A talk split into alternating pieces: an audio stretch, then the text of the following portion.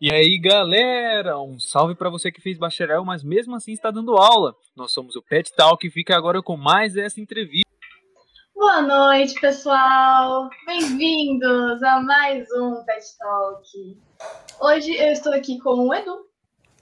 Boa noite, você, é, você corrigiu o lado bem agora, parabéns. e hoje nós vamos entrevistar o Raul. Oi, gente, tudo bem? Aqui, ó. Embaixo, Maria. É, Ele só, Isso, ele só Então, para começar, se você quiser se apresentar um pouquinho. Sim, vamos apresentar. Bom, Bom, brevemente, o que você fez da sua vida até agora. Sim, ó, meu nome é Raul, igual tá na, na thumbnail, né? Eu fiz bacharelado em matemática aí na Unesp entre 2013 e 2016.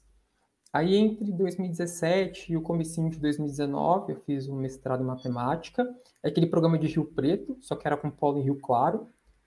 E aí, durante a faculdade, eu participei do PET, da organização da SEMAT, isso a gente vai falando ao longo do, do, da live de hoje. Aí eu voltei para São Paulo, arrumei um emprego numa empresa, na Ernest Young de consultoria. Então, eu trabalhava na área de consultoria para empresas do setor financeiro, banco, seguradora, é, bandeira de cartão, sabe, essas empresas. Só que eu não estava muito, muito contente, né, com os rumos que a minha carreira estava tomando, então resolvi mudar de carreira. E aí agora eu estou me dedicando às aulas particulares de matemática, que é uma coisa que eu gosto mais de fazer, e, e também concorrendo a vagas para trabalhar como professor de matemática. Certo? Um resumo geral seria isso, mas aí tem tem os detalhes, as coisas que a gente vai passando, o porquê que mudou, por que não mudou, por que foi bacharel, por que foi o PET, por que não foi o BID, por que foi a semagem, e aquele monte de porquê que todo mundo fala, né? Ah, e pediram para mandar um abraço pro Lucas Lopes, eu já estou aproveitando para mandar agora no começo, nem se não esqueço. Aí Lopes ganhou seu abraço.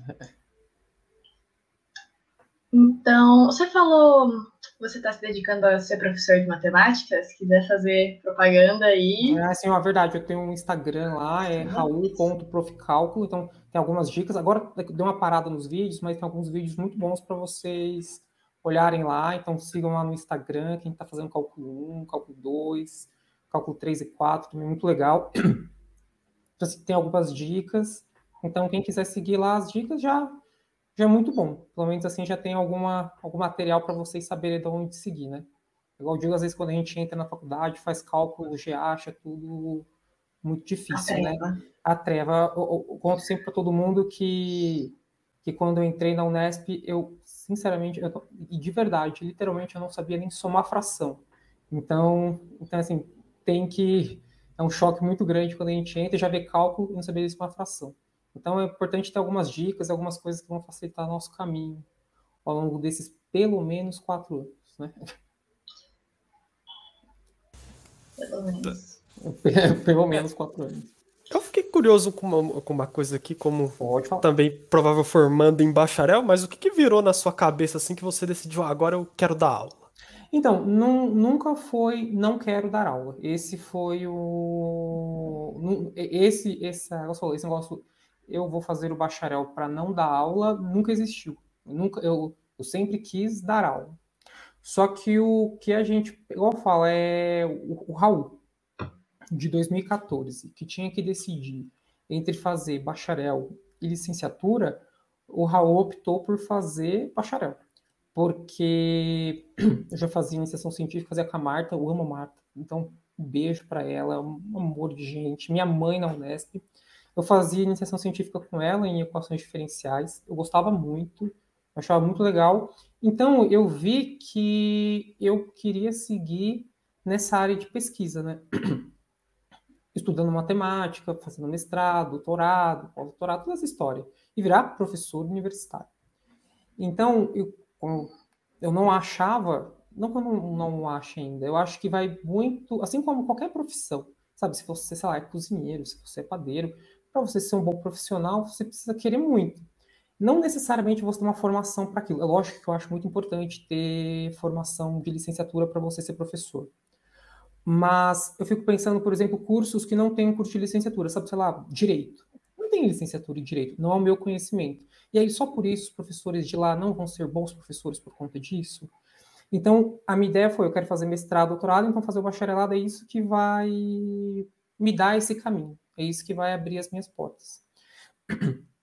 Então, fiz o bacharel, fiz o mestrado, só que quando eu cheguei no mestrado, a situação do país caótica, sabe, é, não, não abria concurso nem na Unesp, e eu, eu, Raul, decidi, falei assim, ah, eu não vou querer seguir no doutorado, porque para mim não, não dava. Então, eu falei assim, ah, vou trabalhar em empresas, às vezes dá certo e tudo, sabe, por um tempo deu certo, vou falar, isso é a experiência do Raul, obviamente, né, sou eu sendo entrevistado, mas digo, dá certo para muita gente. Mas eu resolvi, assim, ah, eu vou ver como que é trabalhar em empresa. Eu estou muito fechado aqui nesse mundo da Unesp, você fica enfurnado dentro de uma faculdade, acreditando que aquele é o mundo perfeito, que está tudo certo, que você vai conseguir passar no concurso, e não sei o quê. Então eu resolvi ir para a empresa. Só que enquanto eu estava trabalhando lá, eu não me senti, eu não sentia que eu estava progredindo numa carreira que me trouxesse felicidade a longo prazo. Entende? Então, esse foi um caminho que eu resolvi parar para voltar, não um tipo sonho antigo, mas uma profissão que eu acho que isso vai me realizar profissionalmente melhor. Porque é igual eu escutava de uma antiga gerente que era muito legal, por sinal, quando eu trabalhava na empresa, ela falou assim: ah, a gente vai ficar aqui o dia inteiro. A gente tem que estar minimamente feliz com o que a gente está fazendo, porque trabalhar é isso. A gente está na faculdade, a gente não tem noção, mas os professores estão lá trabalhando. Eu não tinha essa noção, sendo bem sincero. Assim, quando você está na escola, você está lá às sete da manhã. Eu não imaginava que o professor entrava no trabalho às sete da manhã. Eu imaginava que eu tinha aula às sete da manhã. Então, é, essa não foi uma chave que virou.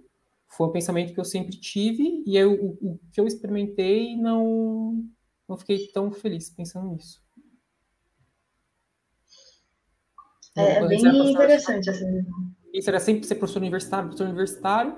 Eu vi que era um sonho, um sonho, mas um desejo que talvez não dependesse só de mim dependesse de outras coisas, entende? Por isso que eu resolvi abdicar desse e, e tentar seguir para uma outra área, ainda dentro da matemática. Entende? Esse foi pensando, Edu. Esse, é esse comentário que você falou sobre você não pensar que o professor está ali fazendo um trabalho, que ele também entra às sete, ele vai sair, sei lá, uma hora da tarde, é uma coisa muito engraçada. E eu acho que vem do fato da gente não enxergar a profissão de professor como uma Sim, profissão. Exatamente. Eu pensava isso e eu querendo ser professor talvez por pensar que eu gostasse muito daquilo e tudo, mas para você ver o quanto que é difícil e, e, tão culturalmente aceitável, sabe assim, as pessoas não veem isso com tanta facilidade. Uhum. E também eu só fui me, me, tocar disso, me caiu a chave depois que eu participei do PIBID. Daí, porque eu também, eu entrei na hora e falei, eu vou fazer licenciatura para ter assim um se tudo der errado, eu vou dar aula, sabe? E daí entrar no vídeo mudou minha cabeça. E eu tô pensando, porque eu também tô com essa ideia fixa de ser professora universitária. Sim, sim, é muito importante. Acho que o Du também tá, tá indo pro mesmo caminho que eu, a gente só tá em áreas diferentes. Sim, é igual. Eu penso o seguinte: se tem a oportunidade de fazer os dois, eu acho que é uma boa oportunidade de fazer os dois e pensar justamente não assim, se tudo der errado, a gente entra com essa cabeça. A gente não é a mesma pessoa que entra na faculdade, não é a pessoa que sai. Igual do mesmo jeito que eu decidi pensar em fazer uma licenciatura, em fazer uma complementação pedagógica, se você for ver três, quatro anos, quatro anos depois que eu me formei, entende? Então assim, ó, então a turma que entrou depois que eu me formei já estava se formando e eu ainda estava pensando nisso, porque a gente muda, né? Então assim é muito diferente pensar, como você falou, nas obrigações enquanto professor ou enquanto qualquer outro tipo de profissional. É bem legal pensar nisso, eu acho. Esse processo de complementação pedagógica, você quer contar pra gente mais ou menos como é? Ah, posso, posso contar sim. Igual eu falei, depois de um tempo eu resolvi fazer. É, eu fiz uma faculdade que oferecia um curso totalmente online, também estava na pandemia. Olha, eu vou ser bem sincero, é um curso extremamente tranquilo de, de se fazer. Certo? É verdade. É, mas é um curso válido pelo MEC e tudo mas é um curso tranquilo de se fazer, mas não é um curso ruim, ao meu ponto de vista, entende? No que eu fiz. Às vezes tem videoaula, no meu não, não chegava a ter videoaulas, mas tinha suporte tutor, essas coisas, tinha as avaliações, que também eram muito simples. Então, vou falar, é muito diferente do padrão que a gente está acostumado. Mas ainda assim, como eu falo, é importante a gente ler os textos e entender como que as coisas funcionar didática, os pensadores. Não que eles vão estar tá lá te ajudando, mas precisa ter uma noção, né? Avaliação, por exemplo. O que eles vão fazer de avaliação? Mas ainda é muito, é muito simples esse processo, entende? É tudo muito prático, tendo em vista que você vai lá, vai pagar um valor X, uma mensalidade X, e vai conseguir fazer. Não que seja mal feito. Vou falar, teve TCC, teve que fazer um estágio na pandemia, como era na pandemia, a gente lia alguns textos, embasamento teórico, fazer um relatório gigantesco, preparar planos de aula, tudo isso acabou tendo que ser feito. Entende? É, a horas complementares, tudo isso existe. A diferença é que a gente faz remoto, mais rápido e não tem tanto a, a exigência que tem quando a gente pensa no curso da Unesp, entende?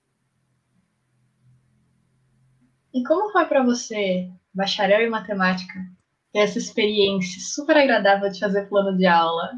E eu já digo que eu estou perguntando isso porque esse semestre, agora eu estou fazendo bacharel, e teve uma disciplina que a professora resolveu preparar a gente para o futuro. E ela deu um plano de aula para uma turma de bacharel fazer. O Du, acho que pode contar melhor essa experiência para você, porque ele é full bacharel aí.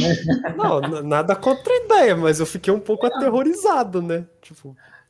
A, a, a gente fica porque não, não, é estranho, né? Porque não é o que você está acostumado, não é o que você espera que você ia fazer, né?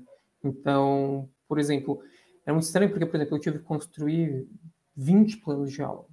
E aí, diferentes, como determinada temática, então assim, ah, esse descobre, tá bom, o que, que é, sabe, habilidade específica, por exemplo, tinha colocar, o que é BNCC? Então, assim, acaba dando trabalho para você pensar que as aulas devem ter um objetivo, que as aulas, quer dizer, pensando no, no plano de aula, né? Na atividade, no tempo, nas ferramentas que você vai utilizar, como que você vai avaliar o aluno, que tipo, assim, para mim, é muito estranho, porque não era assim que. Não era algo que eu achei que, que se fazia, porque pelo menos eu ainda acho que talvez muita gente ainda não faça um plano de aula, né? Então, assim, é algo mais burocrático, mas é estranho você pensar que. Eu acho que é mais para fazer a gente pensar que a aula tem que ter um começo, tem um fim, tem que ter um objetivo, você tem que pensar no aluno como um todo, na turma como um todo, no tempo como um todo, é mais um negócio para você administrar seu tempo, aula, tempo antes, depois e durante a aula. Mas ainda é muito estranho você pensar assim, ah, nossa, será que os meus professores faziam isso? Não, mas a aula era ruim? Também não. Então, é estranho para você refletir. Não é nem para você construir, né? Mas é pensar o que é um plano de igual eu falei, e pensar justamente isso, BNCC, habilidade específica, todas essas coisas que, que a gente tem que pensar quando está fazendo um plano de aula, por exemplo? Então, principalmente por ter entrado no PET, eu nunca fui do tipo que tentou correr de nada for, de tudo que fosse de educação. Então, tipo, tinha projeto de ensino, eu ia junto, eu tive a oportunidade de estar discutindo coisa com, com grandes nomes do PET da licenciatura. Beijo a todos. Mas, tipo, esse lado de formalismo mesmo eu nunca tinha lidado assim, eu nunca tinha visto uhum. direito como é que era isso. A professora, acho que eu sem querer já citei o nome dela, né? Ou não? A gente tá falando bem não sei quem é. Foi uma ótima ah, ideia. Ah, então ótimo. Então, ela é. chamou uma outra professora também lá da, é, da área da pedagogia, do Departamento de Educação, aqui da Nesp, é Departamento de Educação. É, do Departamento. Pra vir conversar Maria com a Antônia, gente. esteve aqui, beijo pra ela. É, agora você tá com a ficha na mesa, mas é isso aí. Sempre bom. E, tipo, é, é, é meio estranho lidar com essa parte mais formal mesmo. Tipo, porque por mais que a gente preparasse coisa para levar, sei lá, no, nesse projeto do PET para cursinho, uhum. é, para a gente de ensino fundamental, mais ou menos, é.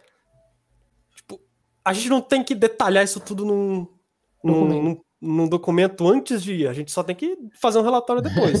Sim. Então, Sim, é estranho isso. Sim, é estranho você pensar nisso, né? na, na formalidade que tem, no que é exigido, que sabe fazer. E falando em PET, Uhum. Durante o seu tempo no PET, acho que você também participou de projetos de ensino, né? Sim, participei. Em momento algum isso te fez mudar de ideia? Tipo, será que eu devia fazer licenciatura agora? Sim, eu, eu pensava. Mas como eu disse, era eu, eu coloquei em algum momento todos os, os meus ovos numa única cesta, né? Então, na minha cabeça, eu falei assim, ah, eu quero ser professor, mas eu não quero ser professor de educação básica, eu quero ser professor universitário, eu quero dar aula de cálculo, eu quero dar aula de A, eu quero dar aula de álgebra linear. E era isso que eu pensava. Então, assim, eu pensava, ai, que bacana, que legal, mas pensar isso enquanto carreira, talvez, eu falo, gostava muito da, da Marta e da Suzette, sabe? Da Elires, da Renata, sabe assim, são professoras que eu gostava muito. Então eu via nelas um. Assim, para mim elas aparentavam estar felizes fazendo o que elas faziam. Então eu pensei. Então, se elas estavam, elas estavam disfarçando muito bem para mim. Mas elas aparentavam, então era isso que eu, a carreira que eu queria seguir. Eu falei assim, ah, era uma chance de, de ser professor, de ter um emprego que as pessoas me reconhecem, porque quando você está numa universidade pública, pensando assim, o professor é Deus. Nesse sentido, assim, de que o professor acaba sendo, de certa forma, valorizado, as pessoas reconhecem o conhecimento dele e tudo isso. É, é era o, esse é o pensamento que o Raul pensava, tá?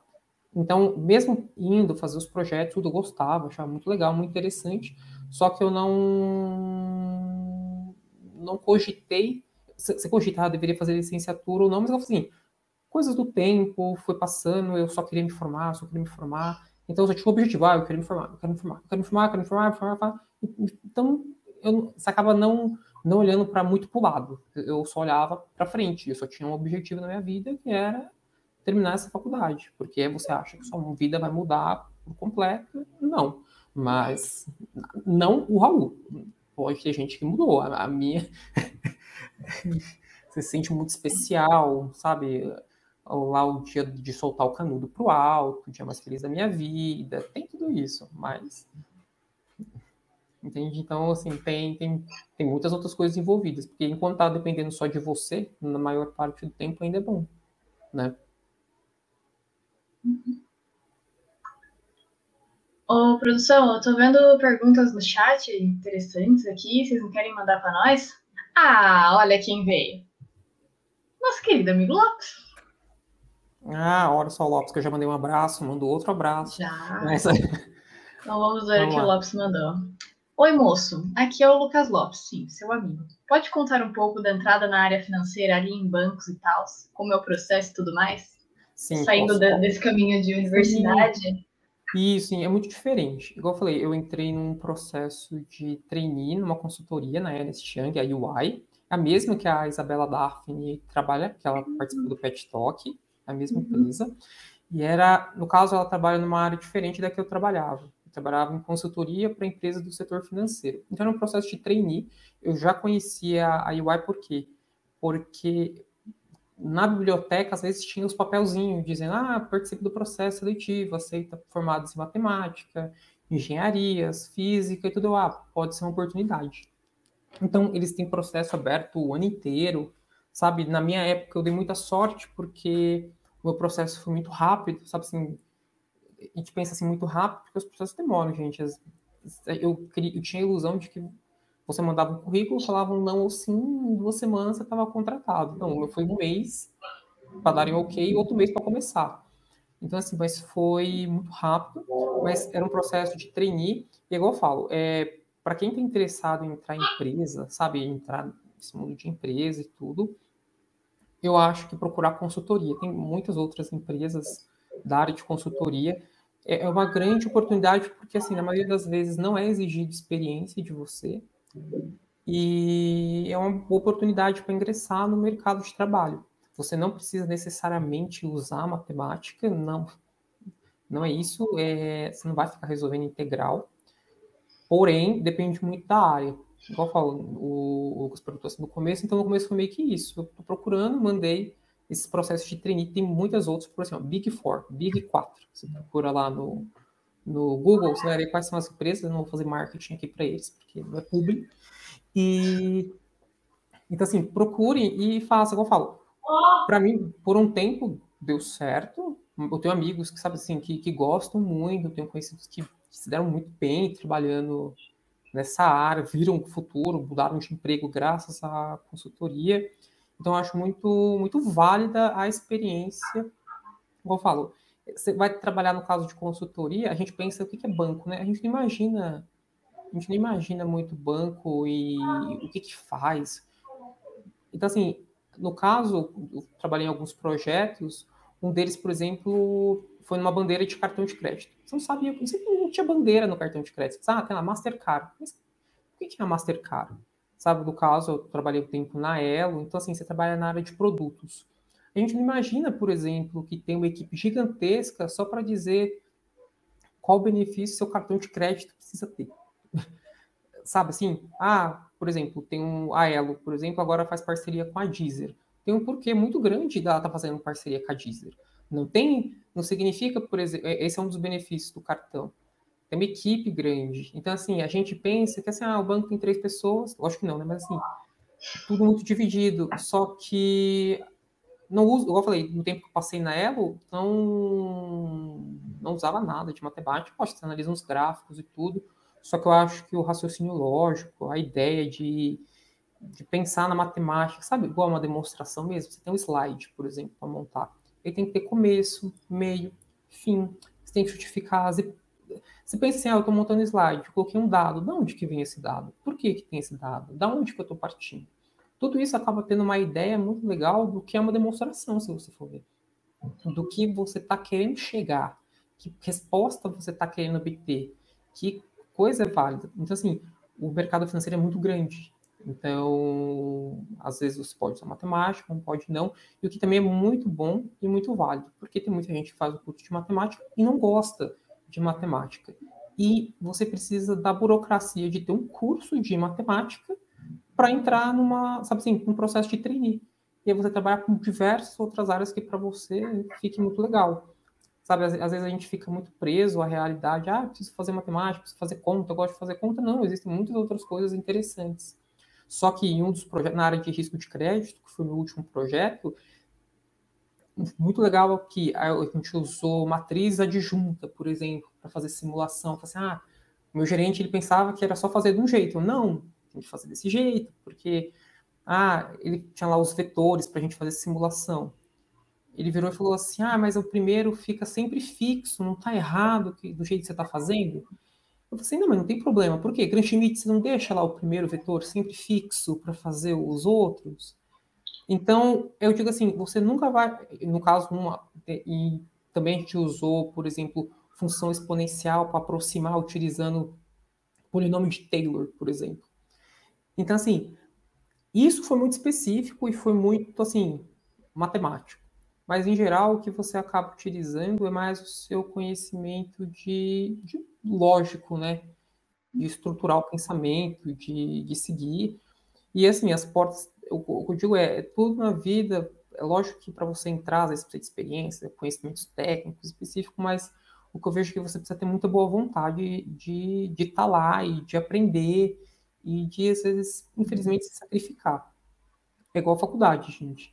É, se você, às vezes, quer passar na prova que você vai fazer segunda-feira, infelizmente, você vai ter que sacrificar o seu final de semana, não tem muito o que fazer. E, às vezes, na empresa, é a mesma coisa importa se é mercado financeiro, não importa se você é hospital, ah, infelizmente a vida é assim. Você vai ter que sacrificar algumas coisas para você ter outras na, na sua vida. Então, pensando no mercado financeiro, está sempre tudo mudando, está sempre coisas novas. Então, é, é, mais ou menos isso assim, a entrada, né? Pensando que mais um processo seletivo de trainee, não exigir experiência, e lá eles vão colocar você em algum projeto que eles achem no começo que seja mais a sua cara ou onde eles estejam precisando. E aí, com o tempo, você vai adequando as suas áreas, se especializando. Entende? Muito Mas legal nesse sentido, sim.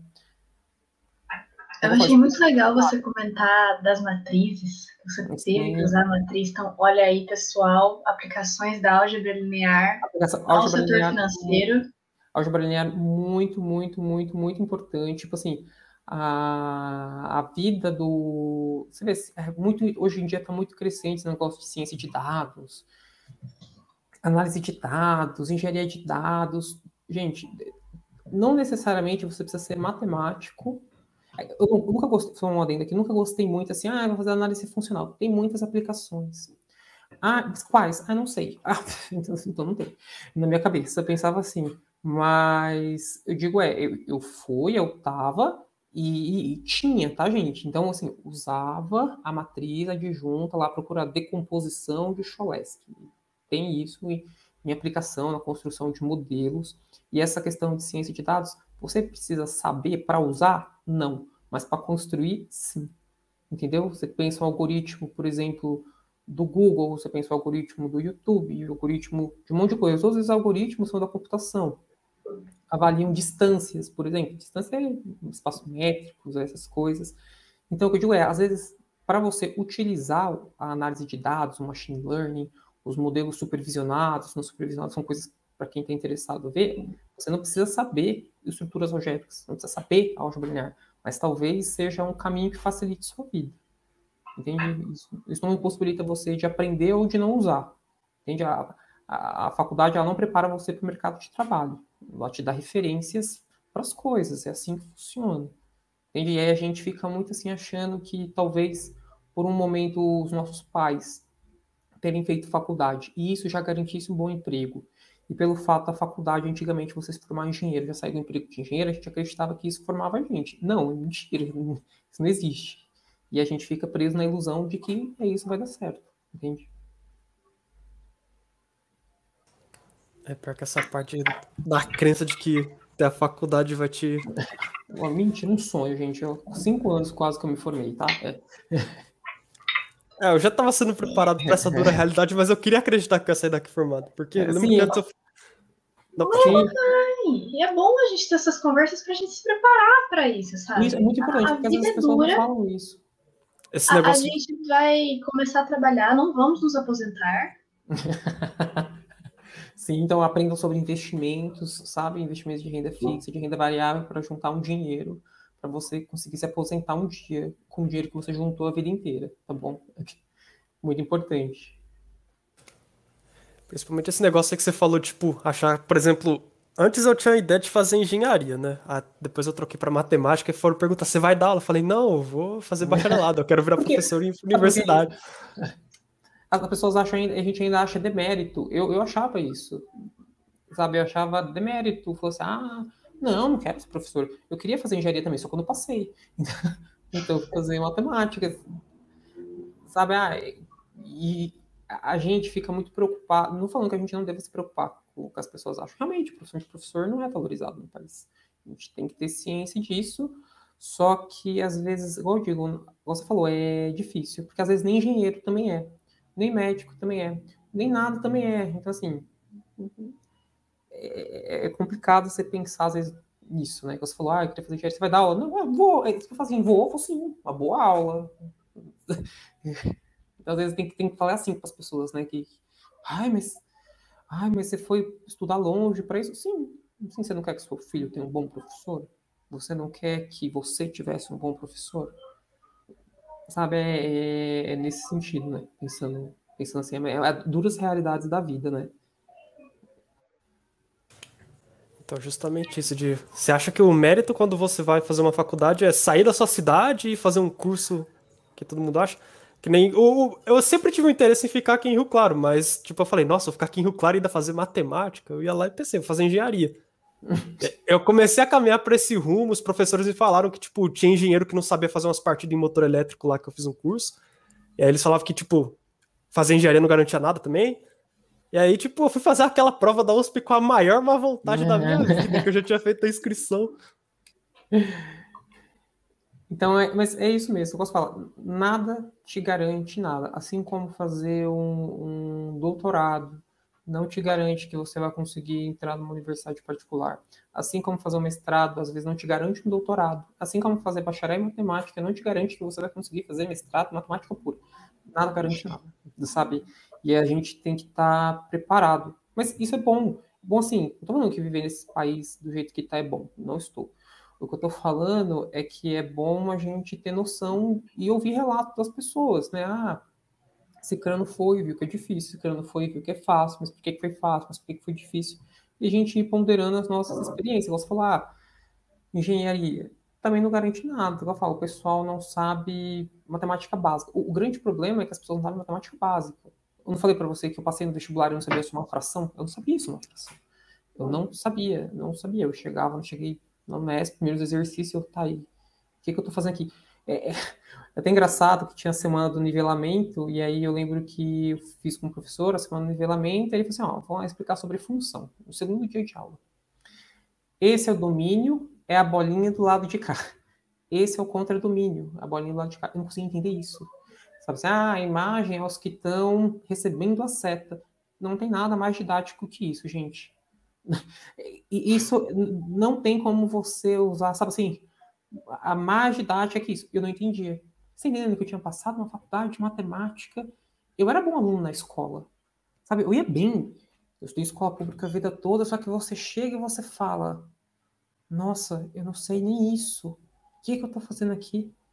Do mesmo jeito que você chega numa empresa e você fala: Nossa, eu não sei Excel, eu não sei PowerPoint, eu não sei programar, eu não sei mercado financeiro. Sabe, não quero parecer que, que fique um discurso meritocrata, mas vai muitas vezes da onde você quer chegar. E igual eu falei para vocês, eu só olhava para frente. Eu só quero terminar esse curso. Só quero terminar esse curso. E às vezes, quando você está na empresa, você fala assim: eu quero ser gerente, eu quero ser sócio, eu quero ganhar muito dinheiro com isso. Então, o que você vai fazer? Você vai se dedicar àquilo. E para você se dedicar àquilo, você tem que gostar. Sabe, às vezes pode parecer besteira, sabe? As pessoas, ah, tem que gostar minimamente do seu trabalho, do que você faz, para você conseguir aguentar as dificuldades. Sabe, para você olhar, igual eu falei para você, eu olhava assim, as professoras e falava assim: ah, eu olhava assim, ah, são muito felizes. Você acha que é fácil ser coordenador do curso? Você acha que é fácil ter aluno chato que vai lá reclamar de nota? Você acha? Não, mas as coisas da profissão que fazem você se manter ali. E se você não aguentar o rojão muito tempo, você fala, você vai ser engenheiro, por exemplo. Só que se você odeia a parte elétrica, a parte mecânica, e às vezes alguma coisa, ah, esquece. Você não vai conseguir sustentar aquilo no longo prazo. Eu lembro de quando você estava dando uma série de cálculo 1 para minha turma. Foi verdade. Você contava. Sim. Foi, acho que uma das únicas turmas que lotava. Sim, era, que era a Marta que dava, Tudo. isso. Sim.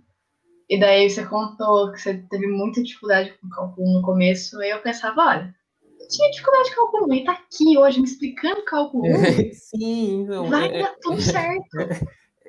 isso tem que pensar. Toda vez que eu, falo, eu sempre falo assim, ah, toda vez que você tive dificuldade, sempre pode lembrar de mim. Raul não sabia somar fração. E o Raul não sabia o que era função. Seno, seno, nossa, eu tinha uma ideia, eu vi na escola uma vez, eu sabia trigonometria no triângulo retângulo. De resto, nada mais. e usando a tabela, eu sabia que era raiz de 2 sobre 2, mas eu usava 0, alguma coisa, sabe assim? Então, é mais nesse sentido, né? Que eu falo, é é seguir em frente, gente. Não tem muita, não tem muita coisa, não. Todo mundo que às vezes consegue as coisas e tudo, foi, foi tudo com muita batalha, né? Você vê a Eliris mesmo, ela sempre contava essas histórias, né? Que era muita dificuldade, que ela tinha uns amigos dela, que sem eles ela também não tinha conseguido. Então, assim, tudo, tudo é assim, gente. Falando em amigos. Sim, ah, eu, eu tava olhando aqui, porque assim, é, eu, não, eu, não, sei se você sabe, mas quando a gente convida as pessoas para vir aqui pro Pet Talk, a gente dá uma stalkeada na vida ah. delas. E assim, o, o, nosso grupo de stalkers aqui tava contando pra gente. A gente já sabia que você fez parte da Mateca, né? Uh, sim. Mas eles comentaram assim de umas histórias. Não sei se você tem alguma coisa interessante para contar pra gente do seu tempo na Mateca. Mais um matequeiro, mais um para nossa saga da matéria. Mais um, né? O quarto matequeiro a, a falar aqui. Então, nos conte do seu tempo na Mateca. Ah, o tempo na Mateca foi muito bom. Nossa Senhora. Realizado pessoalmente, morar com todos os meninos que eu, que eu morei e com as pessoas que, que frequentavam a casa. Foram cinco anos incríveis, sabe? Eu, nossa, como eu amava. E aí eu era muito triste porque, assim, em muitos lugares a gente pensa assim, ah, como é que foi, por exemplo? Por exemplo, no meu trabalho, quando eu estava trabalhando, eu ficava muito triste que chegava segunda-feira, né? Quando eu ficava no final de semana em Rio Claro, eu achava triste, porque não tinha ninguém, não tinha faculdade. Então, assim, eu amava tanto aquilo, sabe assim, amava tanto a Unesp, sabe? amava tanto a Mateca, amava tanto morar na Avenida 22A, número 1344, entre as ruas 14 e 15B, sabe? amava tanto aquilo que eu falar que era muito bom. Então, assim, os meninos, meus grandes amigos, até hoje, eles são meus grandes amigos, não eram meus grandes amigos. Sabe? aí assistindo você, que sim, é o... nos comentários. Sim, todos eles todos eles, o, o, o Rodrigo, o Marco, o Melão, o Fernando, o Doni, sabe? Todos eles são pessoas que são meus amigos, fora as pessoas que frequentavam a casa, sabe? Então, todos eles, assim, muito legais. Mas muito legal na Mateca, por exemplo, às vezes era hora de, de cozinhar, sabe? Às vezes a gente errava as coisas. Teve uma vez que já contaram a história que a gente não deixava comida para as pessoas, então a gente inventava desculpa, porque era muita gente comendo, então a gente perdia o controle. Assim, ah, os, os, ratos que entraram em casa, já contaram essa história dos ratos? Não tô lembrando. Ah, então uma vez, uma vez essa história do rato muito boa na Mateca. Quando a gente vai morar sozinho, né, a gente aprende várias coisas, né? Aí uma delas é matar rato. Eu não aprendi porque eu morro de medo de rato. Então, assim, então, muito medo. Barata mato todos. Rato não me chame porque eu sinto medo de ratos. Mas o que aconteceu? Por ter medo de minha mãe tem muito medo de rato, então eu aprendi a ter muito medo de rato. Aí um dia, passando o final de semana lá e tal, eu fechei a porta e eu escutava uns barulhos vindo da cozinha. E, e os pratos vindo da cozinha, não sei o que. Eu só vi uns barulhos assim vindo do armário. Aí eu fechei a porta que dava da cozinha para a copa. E aí o Fernando chegou em casa e falou assim: Raul, por que que, por que que você fechou a porta? Eu, porque tem um rato na cozinha. E eu disse: Ah, mas você, você viu que tinha um rato? Eu, não, eu sei que tem um rato. Eu escutei um barulho. E aí nisso lá foi a saga do rato. O rato ficou três dias em casa. E aí a gente te, aí o Fernando até foi tentar abrir, né? Ele falou assim: "Ah, vou abrir aqui a, a, a, gaveta, né, da pia. Quer ver que esse rato vai pular?" Aí na hora que ele abre, o rato sai, sabe, da, da gaveta, entra no fogão e eu e o Marco. Agora pergunta por quê? A gente não tinha ratoeira, nada, vamos fazer uma armadilha. Aí ela vai, coloca um pedaço de linguiça, aí coloca um pote, sabe assim, completamente leigo. Só que aí, a ideia das pessoas, né? Hoje eu conto, assim, a gente jogou farinha no chão, farinha no chão inteiro. Assim, para quê? Para a gente ver as pegadas do rato e ver aonde ele se escondia de noite. Só que assim, ajudava a, a matar o rato? Não, não ajudava.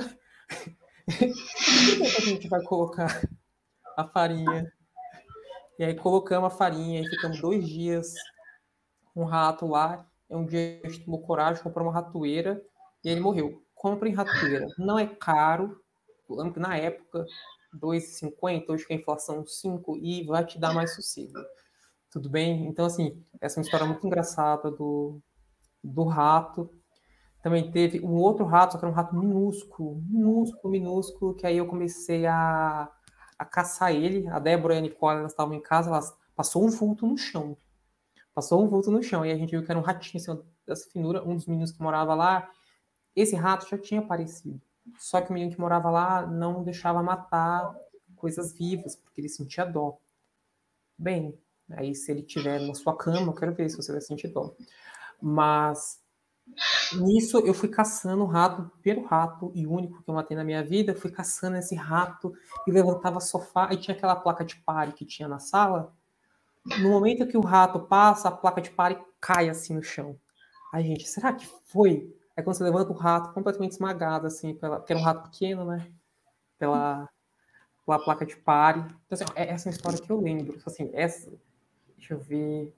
Aí que a gente vai lembrando conforme vai falando, mas assim, específica, bicicleta que rouba, que a gente não sabe aonde foi parar, na verdade. É aconteceu comigo uma vez, eu fui caçando, ah, gente, pegaram minha bicicleta? Não sumiu de dentro de casa. Eu acho que nessa de muita gente entrar, sair da bicicleta, ou ela tá presa em algum lugar até hoje.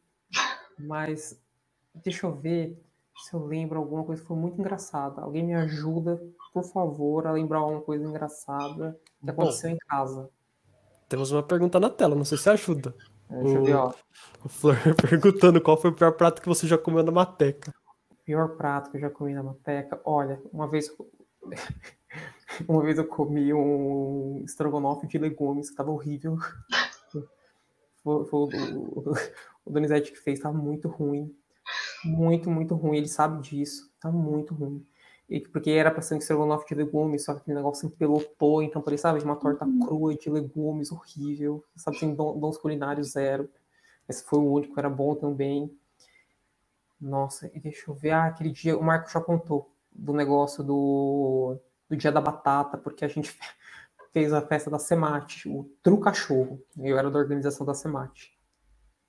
E aí, nisso, a gente ah, vai vender muito cachorro quente, vai vender muito cachorro quente, então a gente precisa de muita batata, muita batata. Aí compraram, sabe, sei lá, três sacos daquele de batata, sabe, de aquele saco que é de palha. Eu falei assim, nossa, mas tudo isso para fazer purê? Ah, não, porque tem que ter bastante purê. Acabou que tipo, sobrou tipo dois sacos. E aí a gente precisava comer. Então, assim, aquilo também eu comi assim, ah, o purê tava bom, a batata tava boa, a batata frita tava boa, a batata salada tava boa. Só que na hora que você comia tudo junto, você fala assim, meu Deus do céu, por que, que eu tô comendo isso? Deus me tira daqui, pelo amor de Deus, eu preciso comer uma proteína. Não viva só de carboidrato, sabe? Mas. então, assim, Depois disso, você ficou meses sem, sem olhar para batata. Sem olhar para batata, isso, exatamente. Deixa eu ver, prato ruim. Não, em geral o pessoal cozinhava bem. Tinha dia, assim, que era ruim. Eu lembrava da minha mãe, que cozinha muito bem, sabe? Mas, mas em geral, o pessoal cozinhava muito bem. O Marco Milão cozinhava muito bem. O Foro também cozinhava muito bem. O Foro cozinhava bem, só que ele demorava muito. ele sabe disso. Então ele demorava muito, muito, muito. Aquilo me. Porque eu tinha comentado também que eu, eu gosto de fazer tudo muito, muito limpinho. Então eu já ia cozinhando, já ia lavando já ia limpando o chão, já ia fazendo o que eu queria terminar de cozinhar tá tudo perfeito. Aí eu via ele, vou cozinhar, vou fritar uma linguiça. Então, assim, era o arroz. Aí esperava o arroz ficar pronto no começo. Lógico, depois ele foi criando habilidades, né? Aí depois que o arroz estava pronto, pronto, agora eu vou fritar a linguiça. Depois que a linguiça estava pronto, pronto, agora eu vou esquentar o feijão. Não, não fazia tudo junto. Então. não, mas ele melhorou muito, hein? Abraço, Rodrigo, que ele tá comentando aqui certo? Mas acho que esse é do estrogonofe de legumes era um que, que me doía, na, me doeu na alma no dia que eu comi. Olha, e ele segue aqui com a gente. Ele quer, se ele falou para você, se você ainda não contou a história do Mr. Pet, não conheço essa história, então você pode contar. Ah, vou contar, por favor. Ah, olha só, os stalkers de vocês não estão bons. Ó, só para quem não viu, eu tô aqui com a minha camiseta do Pet o Enapet Mate de 2016, a minha blusa do PET 20 anos, então eu fiz parte do PET. Então, o que acontece? Em dois, isso, 2014 foi quando eu entrei no PET e tinha uma página no, no, no Facebook chamava PET da Depressão. Lembra aquela hora? Tinha tudo depressão, né? Psicólogos da depressão, não sei o quê. E aí tinha o PET da Depressão. Aí, anualmente, eles faziam um concurso de Miss Pet e Mr. Pet. Até aí, tudo bem, brincadeira da internet. Ah, quem tiver mais curtida, ganha. ganha o título de Mr. Pet, que não valia nada. Aí o Fernando e a Mila, a Mila não era do Pet, Natália Milanês, ela não era do Pet. O Fernando falou assim, ah, eu quero me inscrever e tal. Aí a Mila falou assim, não, muito sem graça você se inscrever. Vamos inscrever o Raul. E tipo, eu tava em Piracicaba, minha avó mora em Piracicaba, então passei boa parte da, da minha graduação indo e voltando. E aí, o que aconteceu? Eu acordei num domingo de manhã e, de repente, vários, assim, várias notificações, várias notificações. Aí, eu olhei e falei assim, eu tô concorrendo ao Mr. Pet. Aí pensei, ah, que legal. Tipo assim, achei engraçado, tudo ruim também, sabe? Você fica meio assim. Só que não foi isso. O que aconteceu? Aí o, as pessoas começaram a votar da Unesp. Então, assim, eu cresci muito na, na votação. Nisso que eu cresci muito na votação, um dos meninos, que era o Coxinha, lembro até hoje, ele era do PET, não sei o que, mas da universidade lá em Maringá. Ele também marcou, os amigos dele foram marcando várias pessoas no comentário para votar também. Aí ele foi me passando. Aí eu lembro que o Marco até falou assim: esse menino tá pensando o quê? Que ele vai ganhar? Eu vou marcar minha família inteira. Aí o Marco foi mandando, marcando. E aí nisso a gente começou a mandar muita gente. Foi mandando para muita gente. E aí a disputa, sabe assim, os outros candidatos. 20 curtidas, 30 curtidas. Eu e o menino, 600, 700. E aí aquilo foi crescendo tanto, tanto, tanto, que aí começaram a falar assim, hashtag Raul Rei, hashtag Mr. Pet. Aí eu lembro que a gente tinha até a esfirrada do PET. Na esfirrada do PET, falaram assim, fizeram uma central de votação, pegaram o computador do PET, as pessoas chegaram, você já votou no Raul para Raul Rei? Não votou, então vai ter que votar no Raul. E abria lá o Facebook, acho que a Suzette reativou o Facebook para conseguir curtir minha foto, mandar para a minha família aqui em São Paulo começou a votar.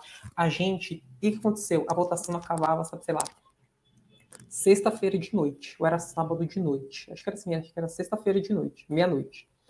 E a gente foi fazer o churrasco da Praça da Ciência na sexta-feira, porque no sábado não sei o que aconteceu. Então a gente ficou um dia inteiro sem votar. Quando a gente chegou em casa, o cara tava tipo 400 votos na minha frente. Aí a gente, ah, não pode ser. Aí a gente fez tipo uma central de votação lá na Mateca. Todos os cinco meninos que moravam lá entrando em grupo de curtida, falando, troca likes e não sei o quê. E aí as pessoas alvoroçadas, tinha gente que mentia, falava assim, ah, é, vota para ele ganhar porque a gente vai ganhar uma viagem, a gente vai ganhar comida. Só que não, não valia nada. Mas era um momento tão divertido, assim, foi muito divertido, porque a gente começou a votar, votar, votar, e aí a gente, e as pessoas atualizando a página, e vendo que tinha vez que eu estava na frente, tinha vez que o menino estava na frente, e a gente foi fazendo isso, assim, isso, no fim das contas, o que aconteceu? No fim das contas, o menino acabou ganhando, mas ele ganhou tipo, por quatro votos segundo a organização. Só que a minha prima, aqui em São Paulo, minha prima não tinha nada a ver. Ela, ah, eu printei à meia-noite e à meia-noite falaram, eu vi que estava aqui você. Só que a meia-noite deles lá, né, deu que o outro tinha ganhado. Mas foi muito divertido, porque assim, era um momento, ah, tanto é que na Semate. É verdade, o Marco tá falando aqui. A gente fez vários perfis fakes. Criamos vários face fake para votar também, socorro foi, eu fui criando várias senhas no perfil do pet, família. Gente, as famílias das pessoas, sabe? E começou assim, ah, tá bom, eu, dou, curtir a sua foto. Gente, foi um movimento na Unesp. Eu lembro que, que numa das semates imprimiram uma, uma coroa de papel, e aí eu fui coroado na, na semate que falaram que estava na mesma época, né?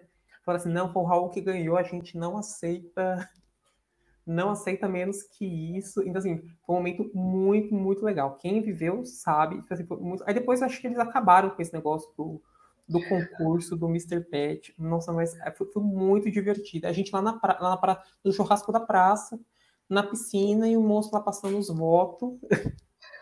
E aí, até a página, acho que aumentou o engajamento, né? nem existe essa palavra, né? Engajamento de rede social, né? Mas aumentou. Não tinha isso, mas Vocês aumentou. criaram um engajamento naquele momento. Foi, a gente inventou a palavra engajamento e, e para ganhar nada, né? nada. Mas, mas, foi muito divertido, porque tinha pixada. Aí colocaram até uma. Uma. Uma. Escrito de papel, né? Hashtag Mr. Pet, sabe essas coisas? Então as pessoas tiravam foto, assim, a gente foi tirando foto.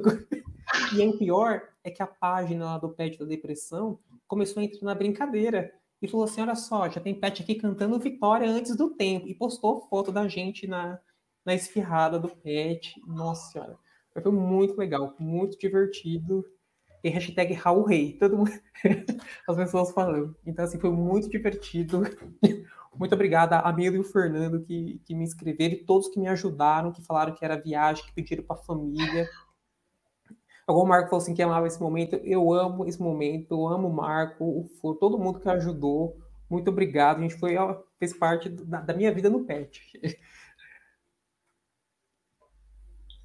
Falando em contos no PET, eu adorei também vai puxar. Vamos, vou puxar pro lado do PET. Qual foi o seu evento do PET preferido? Que olha, você foi ou organizou? Olha, meu evento do PET favorito Olha, puxando assim, ó, foram vários. Eu gostei muito assim de no Sudeste Pet de 2015, foi em Ouro Preto. Eu gostei muito de conhecer Ouro Preto, do evento. Eu gostei mais de conhecer Ouro Preto, né? Mas, mas evento assim, mas evento do PET mesmo, os EPPM são muito bons porque é uma confraternização de fim de semana, quem não gosta, e ainda ganhar 30 horas. Mas eu gostei muito, muito, assim, do Enapet Mate que a gente organizou em 2016. É o que eu tô com a, com a camiseta com os balões de Rio Claro, a Cidade Azul. Assim, muito, muito feliz de, de ter organizado e participado. A gente fez tudo que a gente podia. Quem estava lá sabe, a Dorei também estava. Acho estava também. Assim, a gente fez tudo que a gente podia, porque a gente estava em Rio Claro. Então, assim, ah, não tem nada turístico mas a gente fez o por onde, a gente correu muito atrás. As pessoas eram muito legais, as, as festas eram muito legais. Quando a gente via, tinha um, a gente serviu uns salgadinhos, virou coquetel, porque a gente achou bonito o nome, sabe? Aí chamou o moço da harpa para tocar, o moço da harpa foi embora, inventaram um Just Dance com o projetor da sala do G2, sabe? Aí a gente bebia muito, comia muito, a gente tomava café da manhã às oito, aí às nove já era o lanche da manhã, aí as, sabe assim, o lanche pré-almoço. Foi, é verdade, a gente organizou kit, é verdade. Colou os adesivos, caneca. Nossa, é verdade, a gente colou muito adesivo. Realmente, colamos muito adesivo as mochilas, sacochila, mas eu gostei muito do Enapet Mate porque assim, é, a gente, quando a gente teve a ideia de fazer o Enapet Mate, quando a gente foi para Florianópolis em 2014. Ah, foi a primeira vez que eu andei de avião também, graças ao Pet, foram as vezes que eu andei de avião, obrigado Pet, sabe?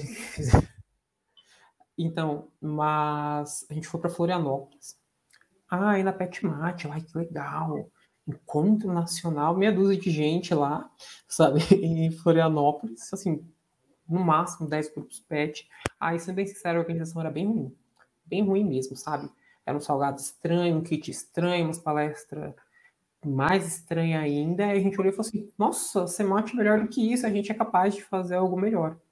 E aí, nisso, isso foi 2014. A gente falou assim, ah, a gente consegue fazer. Aí a gente ficou o ano de 2015 inteiro assim, meio que planejando, conversando e vendo, lançamos a candidatura, né?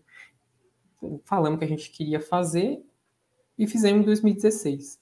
Então, tinha muita ideia de que precisava ser uma cidade turística, onde você pode comprar um chaveirinho e levar para sua família, onde você vai viajar, e o Claro não tem nada disso. Mas foi muito bom porque foi a minha, foi minha despedida, né? Foi no fim de 2016, né? Em outubro, vem para 2016, que assim, eu já estava me formando, queria muito muito orgulhoso disso, né? De, de, fazer parte daquilo, de ver o time todo, todo mundo muito feliz. A gente era um grupo muito grande na minha época, sabe? 25 pessoas, né? sabe? Então, falando isso, foi o evento que eu mais gostei de ter organizado e participado. Foi o Enapet Mate de Rio Claro, em 2016, que eu guardo minha camiseta até hoje muita, muita felicidade. Vamos ver, deixa eu ver. Ô, Backstage, tem mais perguntas legais, divertidas aí no chat? Opa, tem. Que? Quer ler? Ah, tá bom. Pode eu deixo. Ah, o Marco, meu Deus, eu amo muito o Marco. Meu Deus, sou parceiro de quarto da vida inteira. Os cinco anos da Matec foi dividido no quarto com o Marco. Ele que me ensinou a somar fração, gente. Ele me ajudou muito, viu? Sabia nada, zero, zero com a fração, passar para outro lado com sinal negativo, também não sabia. Ele que me ajudou também, muito obrigado, Marco, muito você, muita saudade, nossa senhora, obrigado. Mas pode ler a pergunta, Com todo esse backstage, nós lemos a pergunta.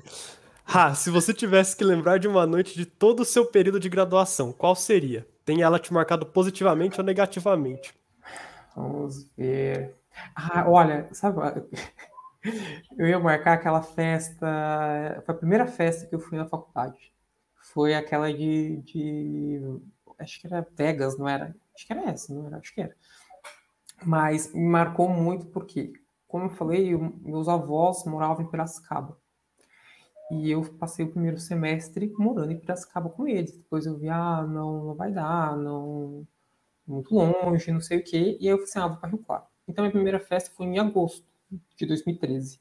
Então, assim, não era acostumado a beber, não, não que seja alcoólatra, gente, mas assim, socialmente, né? E isso aí é o parque que é o uma noite de jogos, isso. E aí era a primeira festa, aí eu olhei e falei assim, nossa, que gosto legal, uma festa da faculdade. Aí quando eu vi, eu fui bebendo tudo que tinha, bebi jurupinga. Eu falei assim, nossa, esse negócio é muito gostoso. Então, assim, eu bebi muitas vezes jurupinga, assim, uma noite inteira bebendo isso. E aí eu comecei a correr da Débora, Débora, minha amigona, ela tava também, a Mila também tava lá.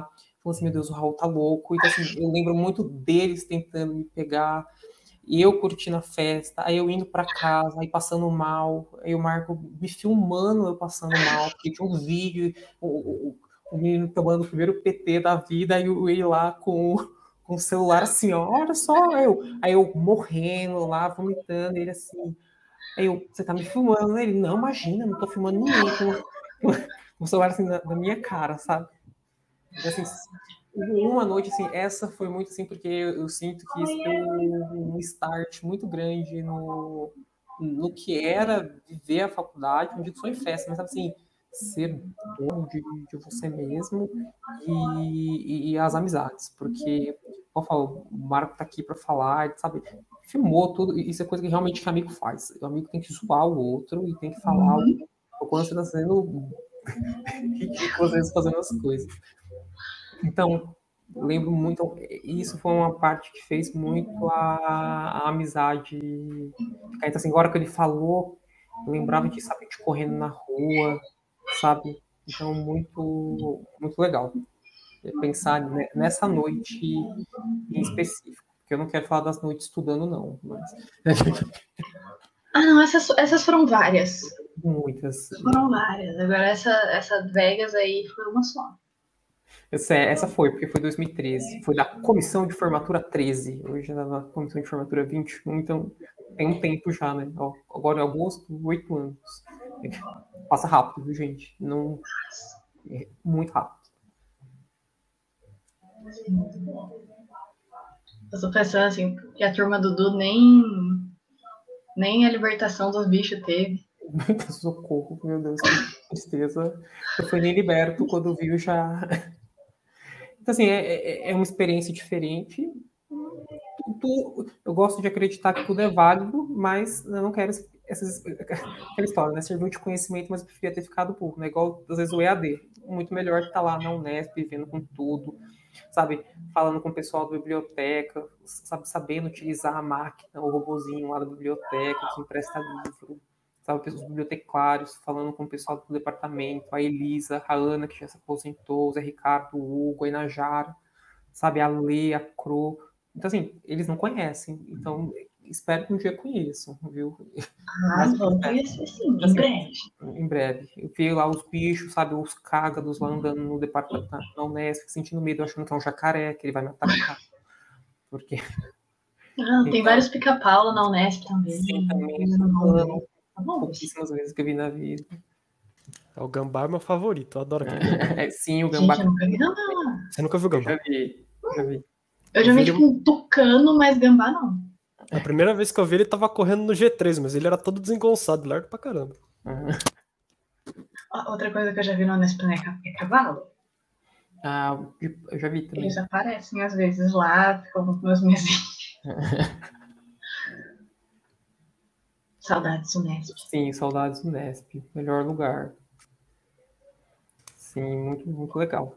Sim, teve a festa também. Agora o Pet está fazendo esse ano 26 anos, né? É 26, 27? 26 anos, né? 7? Fizeram festa de 25? Não foi, né? Foi 2020. Fizeram festa de 25. Fizeram? Fizeram festa de 25? Fizeram? Oh, 2019. Foi isso mesmo. Foi. Eu lembro que comemoraram junto, foi o dia da matemática o dia da mate, né? dos 25 anos. Isso, a minha blusa é dos Você 20. não tá com a camiseta dos 25 anos, não, filho? Ai, tem uma camiseta, que chique. Eu tenho uma, a, a, a dos 25 20. anos tipo, é a cinza. Não é que é, é assim. Não, tipo, eu lembro que a gente fez um dia da matemática meio temático, mas, tipo, Teve camiseta dos 25 anos? Teve camiseta, mas não dos 25 anos. Então, mas na camiseta tava lá os 25 anos marcados. Nossa. Ah, desculpe, Fete. É, muito legal. A festa. Eu não estava na festa, não, não, consegui participar do evento, mas aí o mural que está lá dos 20 anos do departamento, se foi meu nome, é o último que aparece lá na, na lista dos petianos. Mas muito legal participar, olhar as, as fotinhas que estão tá lá no fundo. Tem foto minha lá naquele. Porque era um dos que estava na época, então a gente colocou colocou lá. Então, assim, é uma parte muito importante da, da faculdade, né? O PET. Além do, da contribuição financeira, obviamente, né? Mas só falar rapidinho do evento, eu teve um evento, estava lembrando esses dias com a minha família que quando eu fui para Belém, fui na PET de Belém em 2015. Nossa senhora, quanto perrengue. Porque, Jesus amado, eu, gosto muito de calor, mas era um lugar muito úmido, então chovia todo dia, a comida não era boa, sabe? Ah, é muito, eu achei que eu ia morrer porque porque conseguiram comprar passagem e iam comprar oito pessoas. só que só conseguiram comprar para quatro porque o site deu pau. Aí ai meu Deus, Deus me escolhendo para morrer. Aí eu chorava. Não, aparentemente não morri. Mas, assim, é um evento muito legal. Vá, é importante ir para a experiência mesmo, né? De saber dar valor longe de casa. Eu lembro que era seis da manhã, já estávamos todos suados, grudando. A gente ficou no exército. Então, assim, é importante ir quando tiver esse evento. Faça uma, uma forcinha para vocês irem. Tinha festa que eles cobraram ingresso. Ah, quanto que é a festa? 25 reais, gente. Tá bom, vamos pagar o ingresso na festa. Chegou lá para entrar na festa, não precisava colocar o ingresso. Então, assim, a gente podia ter entrado de graça, né? Na festa, a gente, ah, o ingresso, para quem entrega? Não, para ninguém, não precisa não. A gente só queria arrecadar o dinheiro mesmo. Eu falei assim, ah, tá bom. É, os efeitos não são mais a mesma coisa no EAD, não dá mais tanta vontade de. Não, claro que não. Ninguém quer ficar. Ninguém aguenta mais isso, né? Então, difícil. Mas Pô, muito legal. Podem, podem participar sem medo dos eventos. O único que eu não fui foi o EPU, que era muito novo. Lançou um ano, não foi divulgado. Em 2016 eu acabei não indo porque caiu no dia da Praça da Ciência. Então, nunca fui no, no EPU. Mas o único você no... Pode falar. Não, você vai falar que o único presencial que eu cheguei mesmo foi o EPU, fora o EPPM. O EPPM a gente organizou foi. É. Você fala até de Strogonoff, me lembra, me dá memórias de guerra. É. Ai, meu Deus, o PPM é muito bom. É, eu falo, é delicioso ir no final de semana numa chácara, ganhando horas, e tendo que assistir, às vezes, um pouquinho de palestra, só para não dizer que não, que não foi nada, né? Mas três pets, pronto, virou um encontro.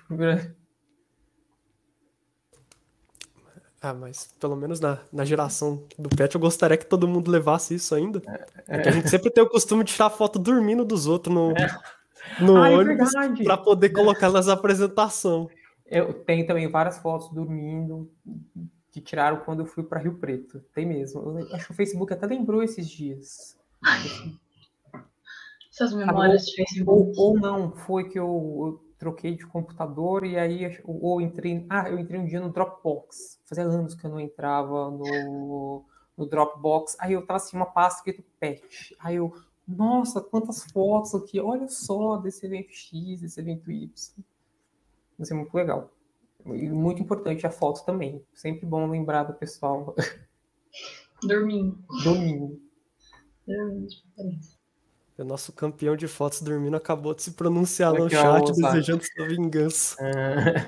Tem que ficar acordado, Zac. Senão o pessoal tira foto dormindo mesmo. Não, é complicado. A gente ia na viagem assim, pelo menos. Acho que eu tava junto com o Zac no EP, mas eu lembro que tava todo mundo pes tentando pescar a foto dormindo de todo mundo. E aí ninguém queria dormir, porque ninguém queria ter a foto.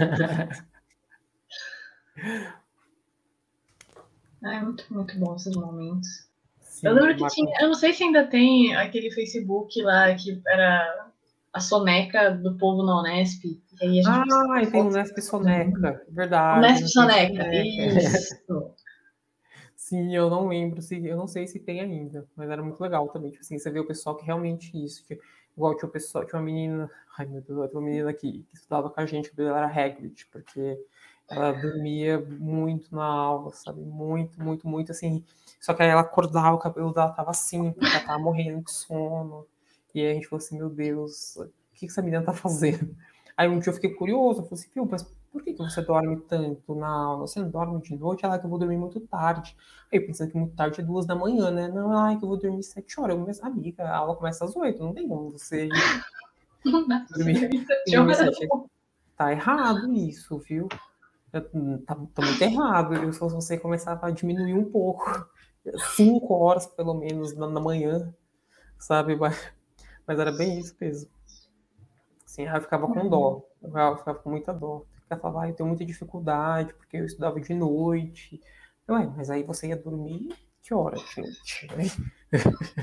você podia fazer uma faculdade noturna, talvez eh, fosse melhor para você, sabe? Porque eu fiquei indignado, não tinha nem um, um mês que conheci a menina. Eu falei, viu, por que você dorme tanto? Lógico que foi de um jeito fino, mas a crítica social, né? A conta não bate, realmente, não bate. A conta, temos mais comentários interessantes um apelido, Temos. Um apelido. Ai, qual que foi? Um apelido. Ó, ele sabe que você teve. Teve, ah, mas não pegou tanto o apelido que você estava falando. Não Mas teve uma vez. teve. Teve uma época, ó, quando foi a matrícula da turma do, de 2014, da turma do Flor, né? E aí o que aconteceu? Eu tava no. A gente tava lá do trote, saudades trote, que a gente fazia naquela época. Então tinha o trote, pintava, tinha minhas fotos, sabe? E aí eu fui lavar minha mão em uma torneira que tinha lá do lado do G1. E aí, nisso que eu fui lavar minha mão, minha torneira, uma torneirinha lá, foi assim. Isso, aí ele, essa mesmo. E aí o que aconteceu? Eu fui lá e falei assim: ah, eu quero participar do trote, quero ser veterano da primeira vez, não sei o que, parará. Aí o Marco tava junto e tal.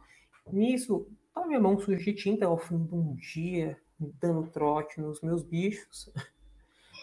Na hora que eu tô lavando a minha mão, eu não sei o que acontece, tinha aquelas, tipo aqueles esgotos, sabe? E aí, uma dessas grades, acho que tava solta. Eu coloquei meu pé, minha perna entrou com tudo, assim, no... Aí as pessoas do lado começaram a olhar e falaram assim, gente, o que aconteceu comigo? Ah, entrou no bueiro. Eu que o Bolinho, o Bolinho era meu veterano, começou a falar, ah, bueiro, bueiro. E muitas pessoas começaram a falar, ah, o bueiro, porque minha perna enfiou inteira num bueiro que ninguém sabia que, que existia. Era horrível. E aí eu lembro que ficou ferida, assim, a perna, sabe? Porque a perna entrou e tiveram que me puxar pra tirar. Mas fora esse, que era um apelido que pegou momentaneamente, não, não, não teve mais, mais outro. Infelizmente, só Mr. Pet e Raul Rei, por causa do, da história do Mr. Pet. Mas fora isso, não teve, não teve outros. Né? As pessoas têm geralmente, eu não, eu não tive. Não teve algo. Tô tentando lembrar desse, desse bueiro aí na, na Não, é, Eu é lembro tipo da torneira, torneira. mas. Isso, do- né? do tipo, um, tipo um ralinho, assim, né? Mas era um ralo fundo. Aí a água ficava escorrendo, assim. Quando eu voltar para a Unesp, eu vou voltar presencialmente um dia, nem que seja para pegar o meu diploma. É. E olha, eu vou observar. Sim. Teria que observar isso. Gente, esse povo no chat aqui tá, tá, tá animadíssimo aqui comentando as histórias, hein? Muito divertido isso. Gosto de ver o povo comentando. Me faz feliz. Hum, Mas isso aí, sim, ó, aqui, ó, muito tempo realmente chamando de Raul Rei, igual o Marco falou, que porque foi uma brincadeira que todo mundo se envolveu muito. Então, né, quem, se eu fosse, se eu ganhasse, eu nem sei eu que ia ganhar, né? Era a Unesp, que, o movimento, o PET matemática da Unesp que, que ia Que ganhar, merecia o grande prêmio. que merecia o grande prêmio de prêmio em dinheiro, né? Uma, uma Um prêmio pra dinheiro. Uma festa no mínimo. É, no mínimo, uma festa boa, um dia sem aula. Mas eu tava observando aqui, sabe, nas nossas perguntas, os, os stalkers também preparam perguntas. Tá muito bom. E veio aqui a informação de que você joga LOL. Não, não jogo LOL. Eles fizeram errado a pergunta. Eu vi até hoje no. Eu vi até hoje no. No. No Pet Talk, né, no Instagram. Eu até falei assim, mas não, eu não jogo LOL. Porque eu, eu acho que a cor, eles viram errado. Eu falei assim, nossa, esse pessoal eles devem estar despistando, porque não é possível. Não jogo. Eu era, na verdade, uma das únicas pessoas que passou pela Mateca que, que não que jogou. não joga LOL. isso, ou eu joguei assim, olhando, vendo, participando, mas eu não jogava. E o pessoal que ficava jogando, eu até tentei, mas meu computador não ajudou muito. o meu computador não, não suportou, talvez, sabe? Seu Então, computador não quis que você Não jogasse, não. Jogasse. E- Quis que eu me dedicasse a outras coisas. sabe escolha. Sim. Sabe escolha do seu computador. Sim, mas eu não jogava, não jogava. Eu até tentei, mas como eu falei, meu computador não deixou. Mas eu vi os meninos jogando e para eles era muito divertido. Um dia eh, jogarei. Não recomendou? Tá ligando o negócio errado. Ah, Mais Ah. perguntas do Cantor. então. Vai do eu e a última silêncio. Inclusive, ele antecipou nossos stalkers aqui também, que a gente tinha algo do tipo. Qual a sua especialidade Uhum. ma- Ah, na mateca na cozinha? É, na mateca na cozinha. Olha, na Mateca eu gostava muito de cozinhar. Depois que eu voltei para casa, minha mãe faz isso melhor, né? Mas lá eu gostava muito. E tem, tem dois pratos que eu fazia, que eu fiz durante bastante tempo, que era hambúrguer de cenoura, porque a gente olhou na geladeira, a gente só tinha tipo cenoura e ovo. Aí você no tudo gostoso. O que cozinhar com apenas cenoura e ovo? Aí fala assim: ah, você pode pegar, ralar a cenoura, colocar farinha de trigo, enrolar e fazer uns bolinhos de cenoura. Virou hambúrguer de cenoura. Eu fiz muitas vezes. Muitas vezes chegou uma hora que, né, que os meninos se enjoaram e falaram assim: não, não faça mais, Raul. Cansando, mas era muito bom. Todo mundo gostava muito, achava muito gostoso. E o frango com curry. O frango com curry era uma receita da minha mãe. De, brincadeira, não é de minha mãe fazia, porque era fácil. Mas o frango com curry. Fiz muitas vezes e eu tinha certeza que ia dar certo. Porque é um estrogonofe sem o ketchup, sem o molho, você joga o curry no lugar. É a mesma receita, é a mesma base da receita. Assim, era muito bom, muito rápido, muito prático. E como eu disse, eu já queria fazer e lavar a louça e terminar logo. Então, assim, não estou falando que perdi a qualidade. Isso não. Mas que eu fazia muitas vezes o frango com curry, o hambúrguer de cenoura. E deixa eu ver mais algum outro prato que eu me lembre. Tem um, mas na minha cabeça eu não consigo vir a palavra, mas talvez tenha mais, mais algum. Mas assim, a gente sempre cozinhava com o que tinha, né? Quando eu mudei para lá, eu não sabia cozinhar, né? Então eu fazia sempre linguiça, né? Eu pensei, ah, um, um, por que não utilizar um, um prato muito conhecido, né? Fritar linguiça. A gente começa assim, do básico. Mas gostava muito de assistir Masterchef para ficar vendo o que dava para fazer. Na maioria das vezes, nada. Mas era sempre bom pensar num futuro que, que pudesse aparecer.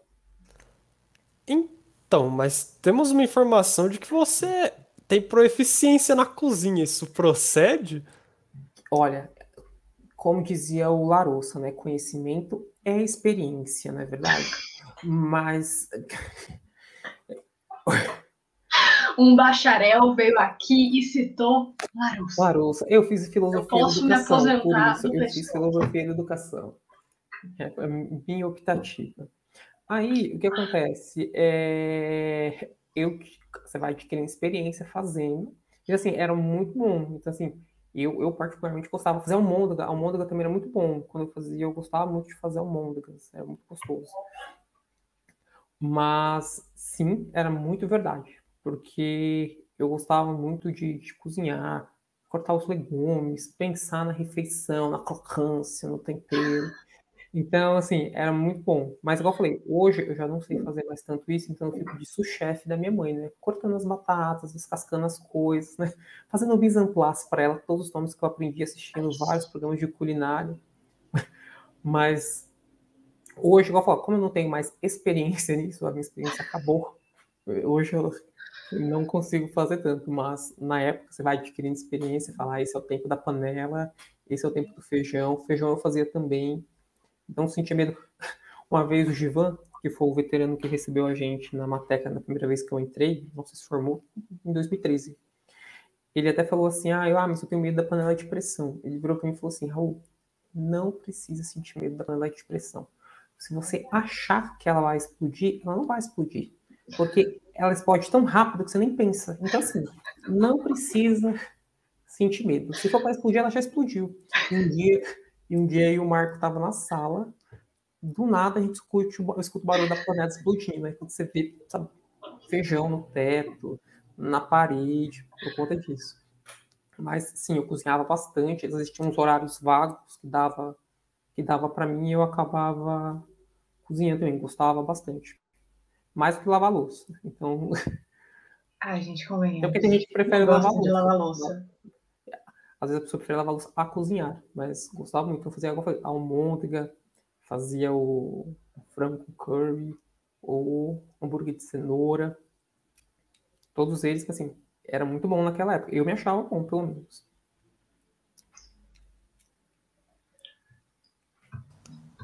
Temos pergunta?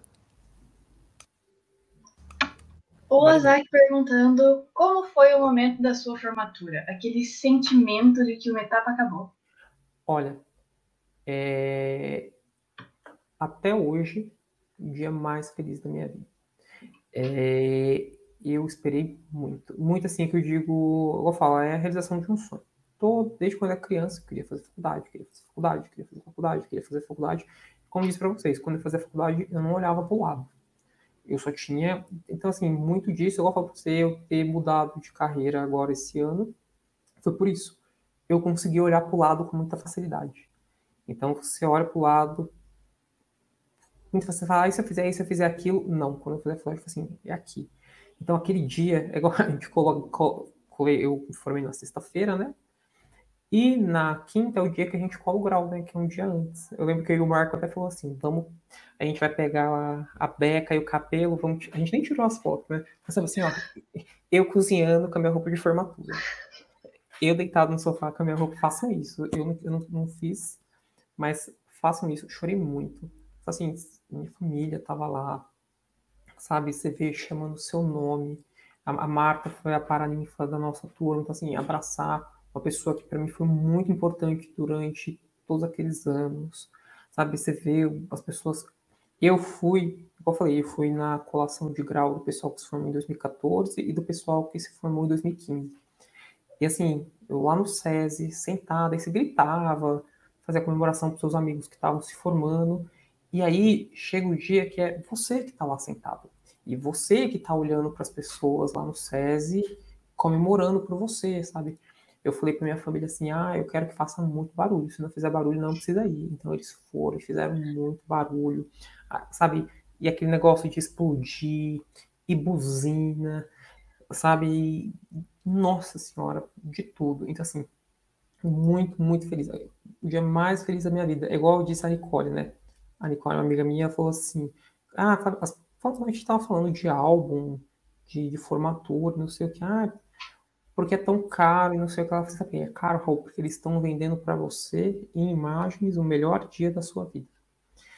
E é isso. Assim, não é. Eles não estão vendendo fotos.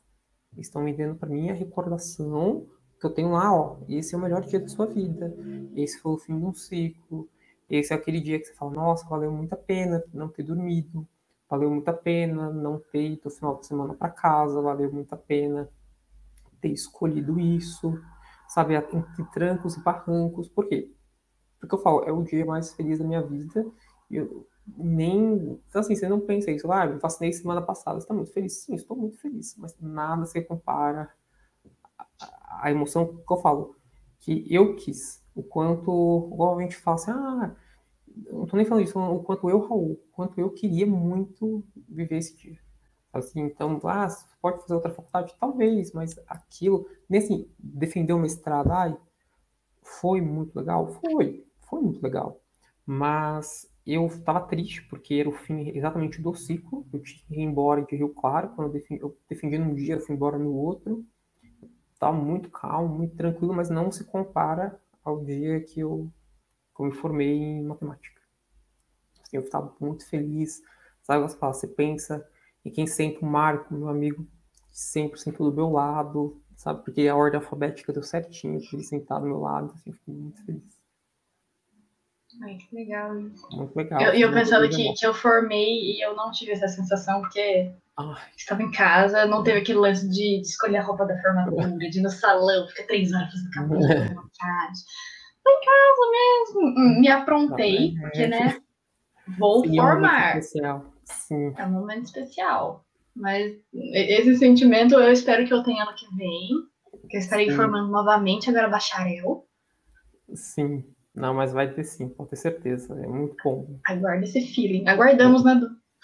Sim. É, aguardamos a menos que o professor nos diga o contrário. Não, não, não vai ter professor nenhum não, dizendo o contrário. Não, vai ter professor nenhum, não. É só acreditar, chorar bastante, é importante. Saber os teoremas.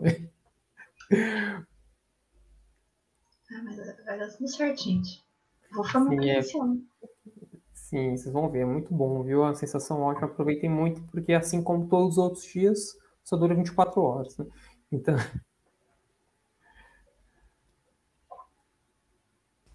É isso, pessoal. Faço do Ozaki minhas faço das palavras do Ozaki as minhas ali. Fé no pai que o diploma sai. É, mas é igual aquela história. Você pode acreditar em Deus, mas você tem que olhar para os dois lados da rua quando você atravessa. Então, assim, faça a sua parte. Igual eu falei, consegui passar nas matérias tudo, mas foi muita oração e estudo. Não foi só o estudo e nem foi só oração. Tem uma combinação dos dois, mas não pode muito encher o saco de Deus, não. Tem que esperar um pouquinho, fazer um intervalo. É, é, por isso que a gente não pode ter muitas provas na mesma semana, né? Sim, exatamente. Tem que marcar com intervalo. Pra Sim, gente poder exatamente. estudar, enche o saco de Deus ao mesmo tempo. Sim, eu acho que tem que ter uma compreensão também, às vezes, sabe, eu, o objetivo é que o aluno aprenda. Você vai fazer prova no mesmo dia, ele não vai aprender nada. Ele só vai estudar para a prova. Igual, só um comentário, que assim, você vê muitas vezes num curso de nessas semanas que eu acabei dando aula lá na escola, aqui na rua de casa, e aí os alunos você vê que não sabiam nada assim, de matemática, não via sentido naquilo. Eu falei assim, gente, eu fiz faculdade de matemática e o pessoal ainda reclamava que não tinha aplicação para nada. Então, assim, não é o argumento de vocês que vai me abalar. Né? Eu, eu, teve gente que escolheu isso e ainda reclamava. Ah, pelo amor de Deus, gente, vamos parar com isso. Escolhe outro curso, então. então. Faz a vida inteira lá que tem que achar o X. Vai à faculdade, tem que achar 200 num valor de X. E ainda reclama. Parar com isso. Sabe? Então, é, é igual assim, é, é, muito assim a matemática voltada para resolução de exercício. Não foca nisso. Foca, tem uma frase muito boa que eu vi na internet uma vez. Ah, e era isso que eu queria falar. Que as pessoas que, que têm sucesso na vida, ou que conseguem atingir objetivos, são pessoas que conseguem entender como que o jogo funciona e jogam as peças do jogo ao seu favor. Na faculdade, é a mesma coisa. Igual eu falo, é ser chefes, líderes de empresa, eles não eram necessariamente os melhores professores ou os melhores alunos da faculdade. Eles sabiam o que eles tinham que fazer para chegar lá. É puxar o saco de alguém? Né? É ficar trabalhando no final de semana para você atingir seu objetivo? Eu digo isso porque você não vai estudar para uma prova do mesmo professor, de professores diferentes do mesmo jeito. Isso não existe. Você tem que entender ah, o, o que esse professor gosta de pedir. O que que esse professor quer fazer. Então, eu digo assim, preste atenção nisso, entenda. O curso é um grande curso de cálculo 1. Olha o jogo falando. Mas o, o curso de matemática é um grande curso de cálculo 1. Quando você for ver, análise é o cálculo 1, funções de variável complexa é cálculo, espaços métricos é cálculo, assim, entendeu o cálculo, vai embora. E segue a vida e entende álgebra linear e estruturas é a mesma coisa, só muda. Eu tinha um, um chefe antigo que falava assim: same sheet, different name. Da mesma merda com um nome diferente. Entenda aí e vai embora. É, a pessoa da álgebra linear aqui afirma que é verdade. O povo aí que, que tá entrando e que já vai começar a ouvir que estruturas é a matéria mais difícil do curso, gente. Não é. Não é. É muito gostosinha. Se você entender o gelinho, você entende estruturas. Assim, e vai dar tudo certo. E foi assim que eu entendi. Ah, é a mesma coisa. Pronto, pronto. Eu lembro que foi, esse foi o dia que eu entendi estruturas algébricas. Você fala, ah, é a mesma coisa. E eu já passei em uma. Pronto. Na minha época a gente fazia no primeiro ano, introdução à álgebra linear. A álgebra linear um era no primeiro ano. E aí quando eu falei estruturas, eu já tinha feito, ah, é a mesma coisa. E eu entendi. E daí o mundo ficou colorido novamente.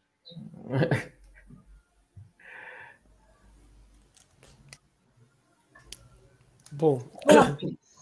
Oi, Lopes. O Lopes tá, tá, tá ativo hoje. Várias perguntas. É, mandou até um jogo ali. Valeu, Lopes. Perdi, viu?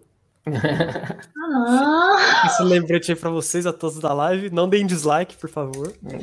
Não, gente, é pra dar like, tá? Eu vou lembrar de novo no fim do vídeo, mas pra dar like. Mas vamos ler aqui a pergunta do nosso digníssimo Lucas Lopes. Moço, você chegou a dar aula de cálculo 4, né? Como foi segurar esse BO aí? Hahaha. Ó, sim, dei, em 2017 eu dei junto com o Marco, né? Ele dava no noturno para computação e eu dava para o integral. Aí no cálculo 4 deles era o cálculo 4 igual ao nosso, só que tinha parte de equações diferenciais, né? Tinha o começo. E foi muito legal. Muito assim, aquela sensação de eu não estou trabalhando. Eu não me sentia assim eu gostava muito, achava muito legal. Só que cálculo 4 eu estudei muito. Muito por quê? Quando eu fiz. Porque a Renata, grande amiga minha até hoje também, ela me obrigou a, estudar cálculo 4. Ela falou assim: ah, Raul, a gente vai estudar e a gente vai aprender como que faz os exercícios, tudo que eu preciso tirar nota. Então eu tinha um horário marcado com ela. A gente estudava toda terça-feira às duas da tarde. E a gente sabia exatamente, ah, estudar, tem que fazer os exercícios. a gente pegava o Guidorize resolvido e aprendia a fazer o exercício. O Guidorize resolvido, hoje em dia, eu espero que não seja mais um segredo para ninguém que exista isso. Mas você pega e a gente começou a estudar, começou a estudar, estudar, beleza, fomos bem na prova. E aí no ano seguinte eu fui monitor de cálculo 3 e cálculo 4. Então lá vai eu explicar mais uma vez. É quando eu fui dar aula na computação, foi muito bom, foi muito legal porque eu gostava muito da matéria e era igual eu falei, era realização. Eu queria ser professor universitário. Eu falei assim, nossa, é aqui mesmo. Aqui é, é aqui que eu quero ficar. Aqui é muito bom, gosto dos alunos, gosto de tudo. Então eu gostava muito de dar aula. Aí no ano seguinte, eu dei o fim da matéria, só parte de equações diferenciais de 2018. Precisavam de novo, aí o Marco, não, por alguma razão, ele não podia dar a disciplina. E aí acabou, como eu já tinha dado uma vez, eu dei o, o final da disciplina. Mas foi muito legal, os alunos muito legais.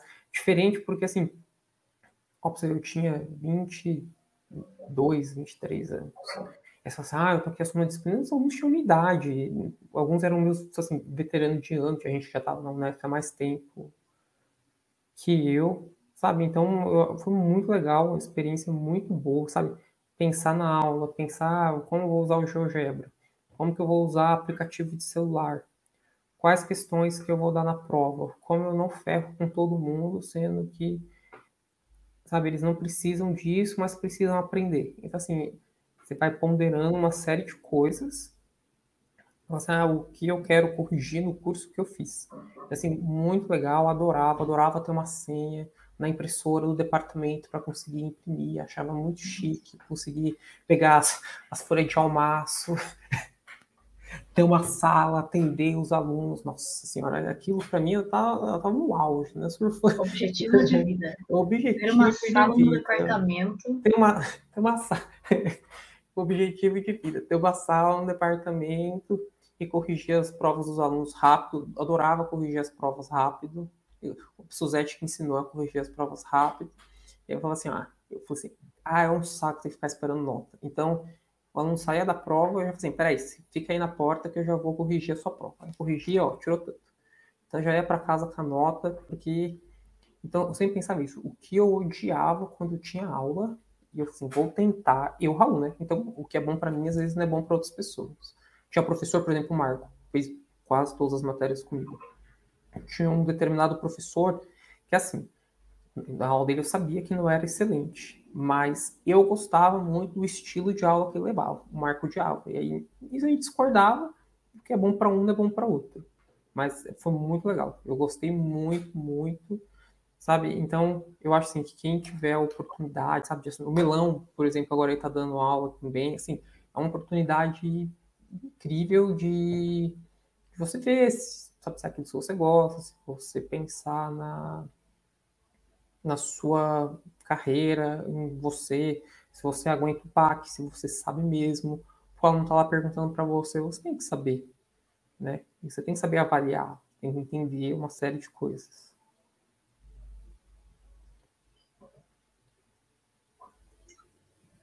Muito interessante saber dessas experiências de docência. Sim, muito legal, muito legal a experiência. Vamos saber, saber o que nos aguarda. Sim. Coisa importante. Sim, muito legal.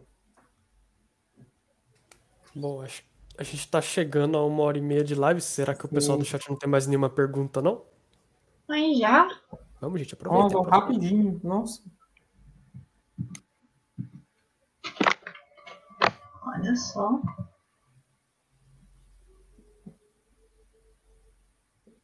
Ó, se lascou também. Em cálculo 4, nossa senhora, Jesus. Em todas as outras matérias, as de álgebra principalmente, só vontade de chorar.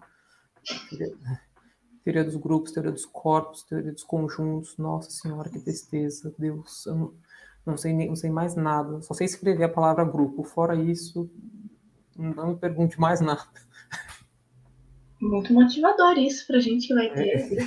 Não, grupos a gente tá tendo Falta corpos e conjuntos aí no segundo semestre. Ah, eu achava muito difícil. Então, eu preferia a análise, por exemplo, análise 3. Mas. Eu achava muito interessante. Agora nem tem mais a 4, ó, nem precisa chorar mais. Não, não, não tem análise 4, mas tem análise funcional. Ah, eu fiz também análise funcional. Era optativa, mas eu fiz. Falando em tinha quatro, não tem mais, quando você fez uh, o curso, a sua grade da 2016 a minha da 2015, tinha essa tal de Física 4. Ou é uma lenda isso? Não, tinha, tinha sim, Física 4. Tinha Física 1, Física 2, Física 3, Física 4 e Laboratório de Ensino de Física. Tinha. Eu não faço ideia do que tem em Física 4. Eu também não, porque.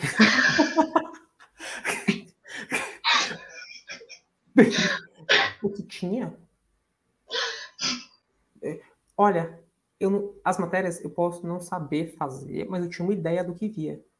Física 4, eu não tenho nem ideia do que via. Tipo assim, magnetismo, essa é a palavra. De resto, não faço ideia. Eu lembro que eu fiz um seminário. Ah, essa história é muito boa, só para terminar quando eu fiz Física 3. Foi com um determinado professor, ele não vai assistir a live, é uma Makoto, e ele Física 3 e 4. E aí, quando a gente fez Física 3, eu me senti desrespeitado, porque. Não desrespeitado, mas assim, meu, o cara tava cagando pra gente. E ainda, o que aconteceu? Ele virou e falou assim: é, quando eu fiz Física 3. Então, fizemos lá a prova, depois ia ter um seminário, ele ia fazer a média dos dois. Chegou lá na hora, ele. A, a história da Mila é muito boa, vou contar. E aí a gente fez o seminário, um desses seminários, a Mila foi, foi bêbada apresentar o seminário. No outro dia fez uma festa, acordou e foi. E aí nisso ela até chegou e falou assim, gente, o exercício, que tinha uns livros, né? A Mila falou assim, esse exercício aqui, ó, é da Halliday. Só que o é um homem, né? Então a gente falou assim, não, é do Harley. Aí ela, ai, você quer uma moça, o curso inteiro, louquíssimo. Só que aí uma couto virou e falou assim, então, gente, a gente acaba o semestre aqui, tchau. Aí falaram assim, mas professor, ele falou assim, é, a gente, não, você ainda tem que dar sub na terça-feira. Aí ele, sub? Mas vocês precisam de sub? Aí falaram assim, ele, gente, sim, porque teve gente que foi muito mal na prova, né? Então, só o seminário não vai dar. Aí ele falou assim: teve alguém que tirou menos que 5 na prova? Aí falaram: sim, professor, teve gente que tirou menos que 5. Ele, e teve gente que tirou menos que 4 na prova? Sim, professor, teve. E teve gente que tirou menos que 2 na prova? Porque daí ele já ia dar logo, tipo, 8 no seminário para todo mundo, né? Sim, professor. Teve gente. Aí ele pensou, pensou. Ai, quer saber? Tá todo mundo aprovado, não precisa fazer sub.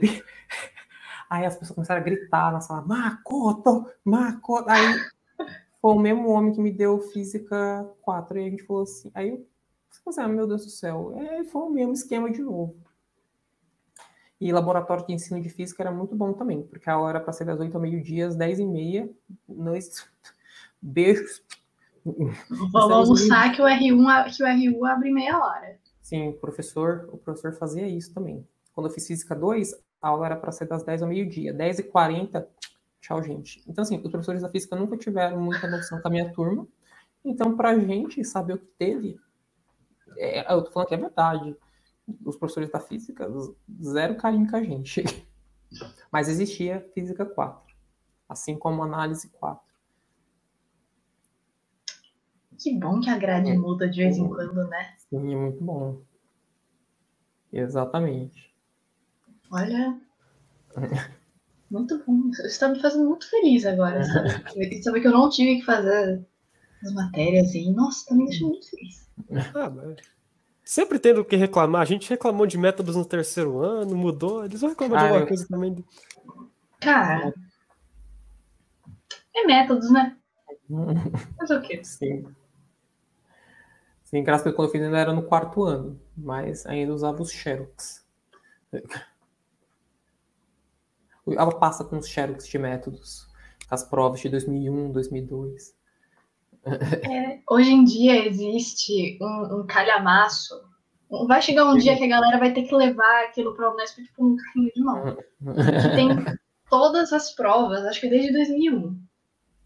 E aquele material que vai sendo aumentado a cada ano. Você Sim. acrescenta tudo para estudar para métodos. Ajuda? Não sei, cara. Não, eu também não sei. Tá... Eu sei que a gente passa e é isso aí. É, eu, eu me formei, então aparentemente eu passei. Mas é isso, né? Você vai usando a consulta. É. Você passa na faculdade ou a faculdade passa por cima de você. Por cima de você, exatamente. Fica aí a reflexão, a gente se encaminhar agora para o fim da live. Sim. Pet Talk também é crise existencial. O Pet Talk não é apenas uma conversa com uma pessoa legal e divertida. Não, É. a gente faz aqui sessão de terapia, crises existenciais, Exatamente. causos. Tem, várias Exatamente. coisas que acontecem aqui.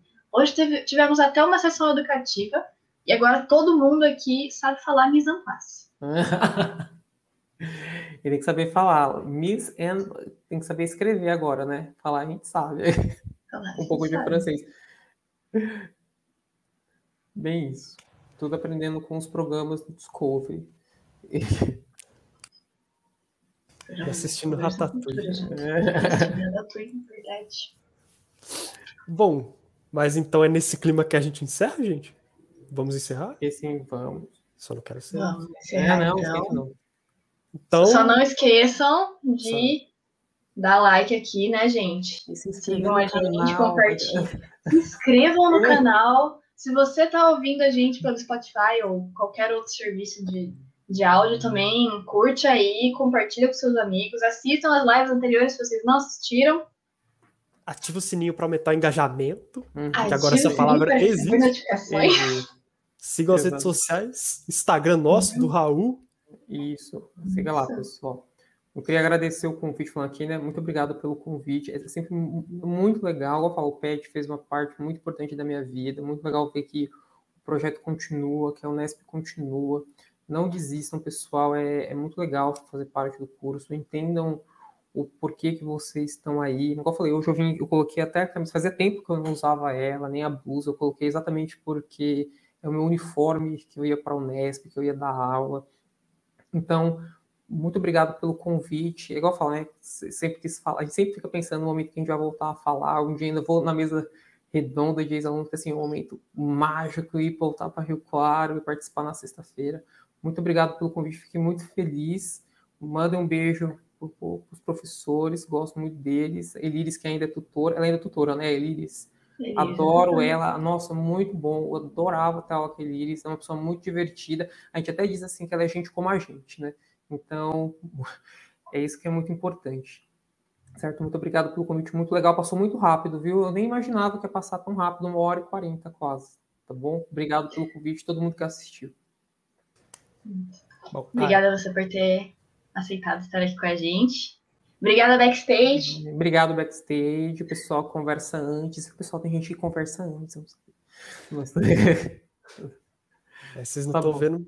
Nem todo herói usa capa. Nosso backstage tá mesmo. sempre aqui. Não mesmo, é o pessoal do ponto, eles estão falando aqui comigo no chat É. privado. Tem um chat privado, pessoal. Beijo então, pessoal. Mas é isso, gente. Um beijo no Até coração mais. de todos que nos acompanharam e até mais. Até mais.